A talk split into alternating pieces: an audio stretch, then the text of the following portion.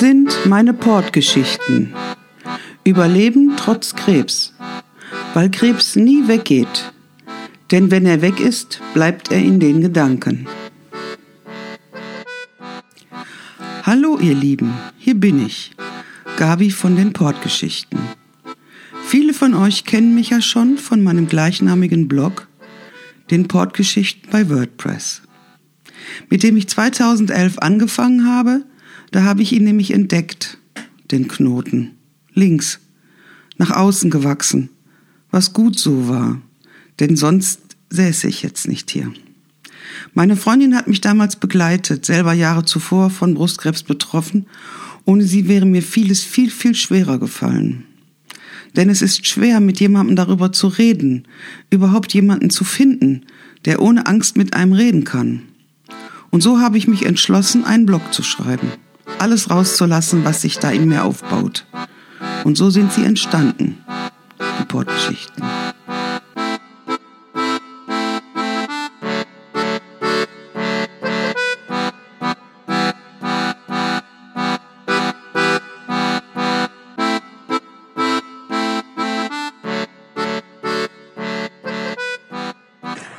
Hallo, ihr Lieben.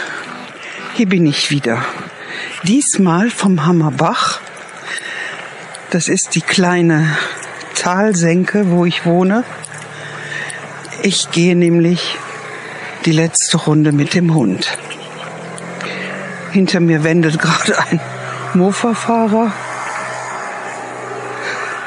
Ich sehe von weitem noch ein paar Leute mit ihren Hunden gehen.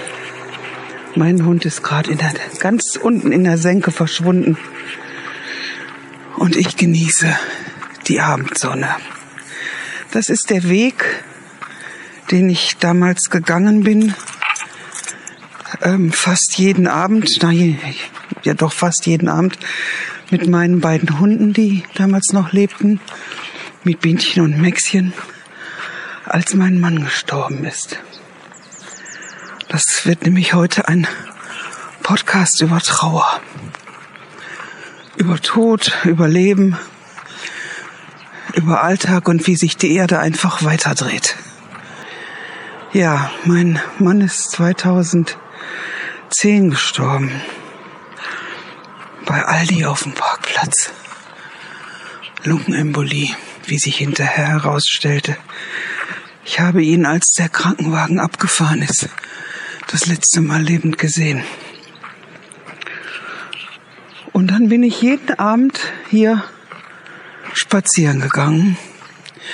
Das war mein Weg, der mir Halt gegeben hat. Jeden Abend. Ich war natürlich auch morgens und mittags mit den Hunden raus. Aber das war so jeden Abend zum Tagesabschluss bin ich hier den, diesen kleinen Weg entlang gegangen zu den Gehöften, die am Ende liegen. Ist dann so ein kleiner Waldstreifen, eine Senke, die mal ein Teich war, ein künstlicher, ganz früher, vor bestimmt 60, 70, 80 Jahren. Dann Felder, die abgeerntet werden, wo Raps draufsteht im Sommer. Oder Weizen. Und dann eine eingezäunte Wiese, wo Schafe wohnen. Viele Rehe gibt's hier auch. Wunderschön eigentlich. Und ich hatte auch damals dafür einen Blick, als ich hier lang gegangen bin. Ich hatte, glaube ich, gerade dafür dann einen Blick. Weil, ja, dann ist das, dann ist man so verletzlich. Wir waren, wie lang waren wir verheiratet? Zehn Jahre? Und ähm, das, da ist man, da ist man so ganz, ganz verletzlich, wenn man plötzlich allein ist. Ich meine, ist nicht so, dass ich nicht damit gerechnet habe. Mein Mann war schwer krank. Und trotzdem. Also der Tod stand eigentlich noch nicht auf dem Plan, sag ich mal. Also er war jetzt nicht so sterbenskrank, dass man ähm, denken konnte, dass er lebt nicht mehr lange. Aber ja, da war er dann tot und ich bin hier den Weg entlang gegangen. Jeden Abend habe die Abendsonne gesehen. Er ist im August gestorben, das heißt, es war warm. Und es war abends lange hell. Und das hat mir Halt gegeben, hier lang zu gehen. Ich kann das gar nicht anders sagen. Und wenn ich heute hier lang spaziere, diesmal mit neuen Trauergedanken, aber jetzt nicht, ähm, eine Freundin von mir ist gestorben. Das war aber anders als beim Hayo damals absehbar. Die kämpfte schon sehr, sehr, sehr lange mit ihrer Krebserkrankung. Die lebte schon zehn Jahre länger, wie man ja prophezeit hatte. Also es war schon alles ein kleines Wunder und man hat das Ende einfach nicht mehr ernst genommen, weil die schon so oft dem Tod von der Schippe gesprungen ist. Da hat keiner gedacht, dass die wirklich daran stirbt, ja. Also die ist mehrfach, äh, hat man ihr gesagt, das ist jetzt wirklich, also jetzt geht's wirklich nicht mehr weiter. Und es ging immer weiter. Warum? Weiß man auch nicht so genau. Ein paar Mal ist klar, warum es weiterging, weil man wirklich was Falsches gesagt hatte oder angenommen hatte. Aber ein paar Mal war auch, wo wirklich eigentlich klar war, ja, das war es jetzt und dann hat sich das alles wieder zurückgebildet und kein Mensch weiß warum. Ist auch völlig egal. Sie hat zehn Jahre länger gelebt, als man ihr das äh, vorhergesagt hat oder elf. Und ich glaube, wir haben alle nicht geglaubt, dass das dann wirklich passieren könnte.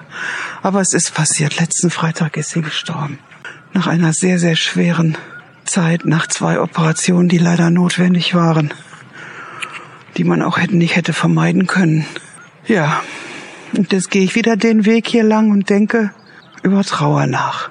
Und habe ich mir gestern vorgenommen, da mache ich einen Podcast. Dann nehme ich das auf, was ich denke, und stellt es ein. Ja, eigentlich müsste es auch so ein Schweigecast werden. So, wenn man nachdenkt über so schwere Themen. Wir wollen in zwei Wochen heiraten. Wenn Corona nicht gewesen wäre, hätte ich meine Freundin eingeladen und sie wäre bestimmt gekommen. Sie wohnt 400 Kilometer weit weg. Sie wäre bestimmt gekommen. Sie ist ja auch zum Geburtstag von meinem Wandersmann gekommen. Wir sind jedes Jahr nach Holland gefahren, als ich sie kennenlernte. Wir lernten uns übers Netz kennen, wie auch, wie ich auch meinen verstorbenen Mann kennengelernt habe. Übers Netz. Über eine Gruppe, die sich zu bestimmten Themen austauschte. Damals war das etwas Technisches. Als ich meinen Mann kennenlernte, jetzt war das bei Sue Krebs. Über unsere Krebsblogs haben wir uns kennengelernt und haben festgestellt, wir verstehen uns richtig gut. Ich war ja nur alleine und wollte mal wieder in Urlaub fahren, am liebsten ans Meer, was mein verstorbener Mann partout nicht wollte. so war ich also viele Jahre nicht mehr am Meer gewesen. Und dann habe ich gedacht, ich will wieder ans Meer und aber alleine war irgendwie für mich der Gedanke furchtbar. Und Zu wollte auch ans Meer, war aber durch ihre Krankheit schon so lange berufsunfähig, dass da nicht mehr viel Geld übrig geblieben ist für so einen Urlaub. Und so haben wir uns zusammengetan. So eine typische Win-Win-Situation. Ich wollte sowieso ans Meer und mir da ein kleines Häuschen mieten in Holland. Ja, und dann habe ich einfach gefragt, ob sie mit will. Sie wollte. Wir haben vorher eine, einen Test gemacht in Hamburg, da wo sie herkommt. Wir haben uns super verstanden, nicht nur per E-Mail, sondern auch face to face und sind dann fortan jedes Jahr ans Meer gefahren. Ich habe ihr gesagt, solange du lebst, fahren wir ans Meer, weil sie sagte, ja, eigentlich dürfte ich gar nicht mehr hier stehen. Aber ich stehe hier und mir geht's gut. Ja, habe ich gesagt, okay, solange wie du lebst, fahren wir ans Meer. Und das haben wir gemacht. Wir sind jedes Jahr ans Meer gefahren. Nach Zautelande die Häuschen, die wir uns gemietet haben oder Wohnungen wohnen immer komfortabler, weil man findet ja dann was, wenn man einmal da war. Dann sieht man ja, wo man suchen muss. Und wir hatten hinterher so ein richtig schönes Häuschen direkt an der Düne, also auf, oben auf der Düne drauf. Kurz hinter der Deichkrone, glaube ich, nennt sich das. Weil sie nicht mehr so gut vorankam. Also weite Strecke laufen oder über so eine Düne laufen oder viele Treppenstufen steigen, das konnte sie nicht mehr. Da haben wir das gemietet und es war wunderschön. Mein Wandersmann war zweimal mit. Es war wirklich ein schöner Urlaub, meine Schwester auch. Der letzte Urlaub, da war sie noch so richtig gut drauf. Es ging ihr viel besser. Sie konnte schlafen beim Meeresrauschen. Und auch da haben wir gedacht, das geht noch ewig so weiter. Und kaum war sie zu Hause, war klar, das geht so ewig nicht weiter. Auch da habe ich aber gedacht, ich schaff das. Ich spring den Tod wieder von der Schippe, wie so oft. Leider habe ich mich diesmal geirrt. Ja, und da fehlen dann schon manchmal die Worte. Jetzt gehe ich hier lang. Mein Hündchen ist dabei, nicht? Askan, lauf. Mehrere Bauernhöfe sehe ich so aus der Ferne und aus der Nähe, die ich auch fast alle kenne. Ich komme ja von hier am Himmel, hinten weit die rote untergehende Sonne, davor ein Flugzeug, was nach London fliegt. Ich habe so eine App, da kann man damit nachgucken, wo fliegen die hin. Und das fliegt nach London. Und dann hört man hier so ein paar Reiher, die durch die Gegend fliegen. Ja, es ist wunderschön hier, wunder, wunderschön hier. Hier ist mein Mann auch öfters lang gegangen, mein Verstorbener. Früher. Als er noch lebte und als es ihm noch gut ging. Als er das alles noch konnte. Und als er gestorben ist, bin ich hier lang gegangen, wie gesagt, und habe nachgedacht und habe mich so aufgehoben gefühlt. Es war so, dieser Abendspaziergang, der hat mich so getragen. Weil ich wusste, heute Abend gehst du da wieder lang. Ich habe mich durch den Alltag gekämpft. Ich habe teilweise gar nicht wirklich realisiert. Also ich wusste natürlich, dass er gestorben ist, aber es war so unglaublich. Er war auf einmal nicht mehr da. So, das war nicht so wie, wie, wie das in meinem Winterlieblingsbuch, was ich jeden, fast jeden Winter lese, die Nebel von Avalon. So stirbt ein Herrscher, Donnergrollen und sowas. Nichts war. Nichts grollte, nichts donnerte. Kein kleines Erdbeben, nicht mal mehr ein heftiges Gewitter, nichts. Die Erde drehte sich einfach weiter und tat so, als sei nichts gewesen. Und Hayo war nicht mehr da. Das war ein sehr, oder ist immer noch natürlich, ein sehr seltsames Gefühl. Ich kann das heute noch nachempfinden, es ist nicht mehr aktuell. Also es ist, belastet mich jetzt nicht mehr oder ist nicht mehr so von tiefer Trauer begleitet, weil ich habe, ich habe es geschafft, vor fünf, sechs, sieben Jahren, das weiß ich gar nicht ganz genau, wirklich Abschied zu nehmen von ihm, ihn loszulassen. Das war lange Zeit sehr, sehr schwer für mich. Aber jetzt habe ich festgestellt, wie, wie ich die Nachricht erhielt, dass meine Freundin gestorben ist, war das wieder so. Die Erde dreht sich einfach weiter. Also es ist, ich finde, der Tod ist etwas ganz un, Unbegreifliches oder man müsste sagen Unbefühliches. Es, es, es lässt sich nicht fühlen. Man weiß das, man hört die Worte, der ist gestorben, der ist hier operiert, der hat da einen Unfall gehabt. Das weiß man. Kommt mein Hund angerannt. Hallo Askan. Aber man kann das nicht fühlen. Es ist unbefühlig, unbefühlbar. Ich weiß nicht, wie man das nennen soll. Es ist emotional nicht zu erfassen.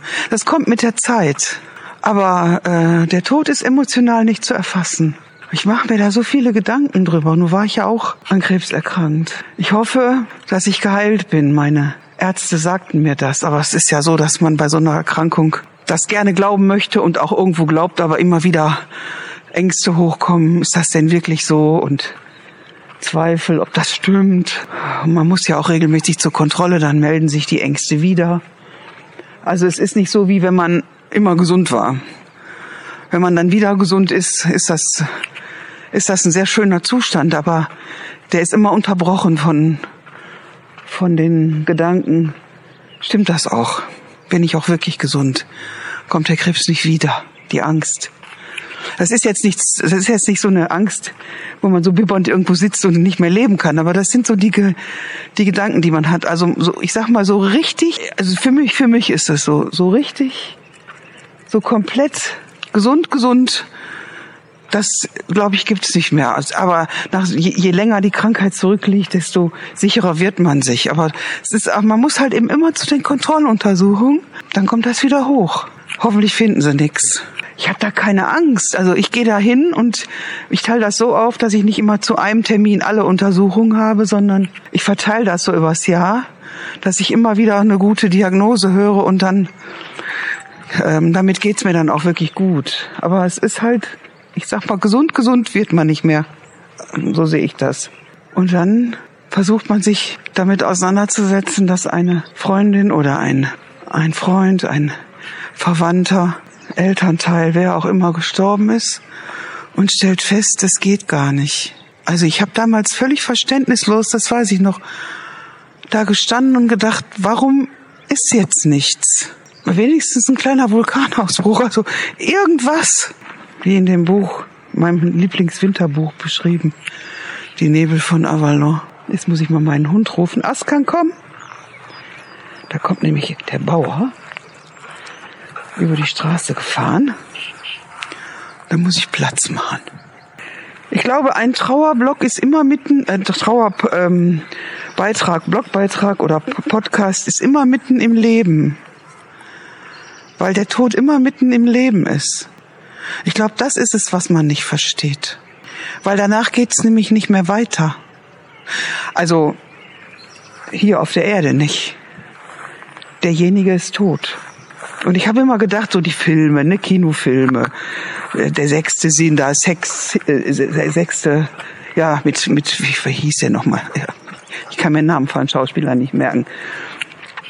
Der auch Die Hard gespielt hat, glaube ich, wo der kleine Junge Leute sehen konnte, die noch nicht verschwunden waren, sondern in so einer Zwischenwelt. Ne, sowas hört man, sieht man ja oft in Bücher und so. Das ist ja alles ganz spannend und gerade die Nebel von Avalon spielt ja viel in, in, in diesen Zwischenwelten. So, und dann sitzt man da und, und stellt fest, vielleicht gibt's diese Zwischenwelten, aber man spürt sie nicht. Ist nicht wie im Kino. Ähm, ich, man sitzt da und sagt, ja, irgendwas, irgendwas muss man fühlen können. Man fühlt nichts. Und das, das ist das Unbegreifliche. Und da hat mir früher dieser Weg hier mit meinen Hunden halt gegeben. Der Alltag mit meinen Hunden. Spazieren gehen, so wie jetzt mit Askan.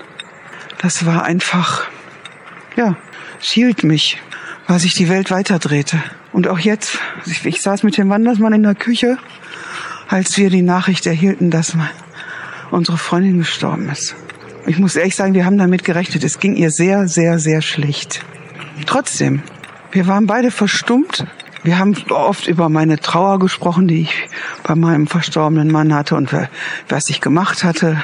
Mein Mann, das Mann ist ja Therapeut und Psychologe und die sind immer ganz klasse. Also mit denen kann man wirklich gut reden.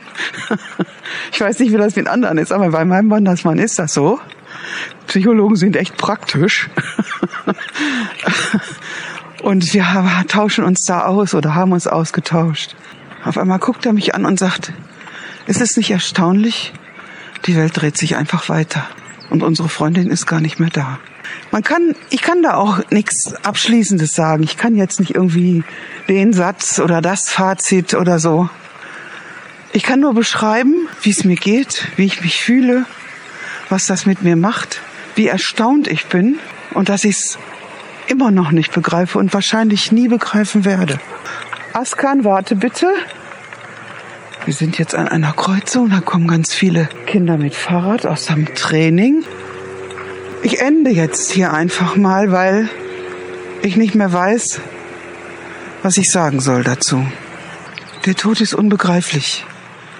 Er ist mitten im Leben und man kann ihn man kann ihm nur hinterher fühlen, irgendwie. Und mir geht's wie damals, als mein Mann gestorben ist. Meine Freundin bat mich, den letzten Blogbeitrag zu schreiben für sie, wenn sie das nicht mehr kann, also ihre, ihre Follower zu informieren, dass sie nicht mehr lebt. Das habe ich natürlich gerne getan. Als ich diesen Blogbeitrag fertig hatte, da wollte ich ihr den zeigen. da wollte ich ihr schreiben. Guck mal. Gefällt er dir? An dieser Stelle musste ich unterbrechen. Ganz viele Kinder mit Fahrrädern kam die Straße runter und ich musste meinen Hund händeln, ins Auto verfrachten. Ich habe das jetzt alles hier auf den Computer aufgespielt und mir nochmal angehört und auch dabei festgestellt, dass ich oft sprachlos bin, wenn ich darüber nachdenke, weil es wirklich sprachlos macht. Auch wenn man damit rechnet, dass jemand stirbt oder wenn jemand schwer krank ist und man denkt, es ist besser so, also er quält sich nur, aber es ist, der Tod ist trotzdem etwas ganz, ganz Unbefühlbares. Also das kommt mit der Zeit, dass man das nachfühlen kann, dass man das versteht und dass man das begreift und dass man dann auch loslassen kann. Was mir am allerschwersten gefallen ist, ist der fehlende Dialog. Man kann, man, also da, derjenige ist wirklich nicht mehr da. Man, man kann mit ihm nicht mehr reden, man kann sich mit ihm nicht mehr austauschen. Und das fehlt ungeheuer. Egal, ob er nur weit weg ist, ob das eine feste Freundschaft, eine enge Freundschaft war oder ob das der Ehepartner war. Derjenige ist nicht mehr da und man kann sich nicht mehr austauschen. Und ich finde das wirklich unbeschreiblich. Und mir fehlen da auch oft die Worte. Und dann gerate ich ins Stottern, weil ich weiß nicht, wie ich es beschreiben soll. Ich hoffe, ihr habt trotzdem gerne zugehört. Ich habe jetzt noch einiges vor mir, weil wir wollen ja heiraten. Das Schöne überwiegt im Augenblick, aber die Trauer ist eben auch da und die Trauer, dass meine Freundin an unserer Hochzeit nicht teilnehmen kann. Das hätte sie eh nicht gekonnt wegen Corona, aber trotzdem. Und dass ich mit ihr auch nicht mehr in Urlaub fahren kann. Ob wir überhaupt dieses Jahr in Urlaub fahren können, steht in den Sternen. Aber ja, es ist traurig. Es ist alles irgendwie traurig. Und ich versuche das zu verstehen oder zu befühlen, wie ich es nenne. Und ich wünsche euch noch eine schöne Osterzeit.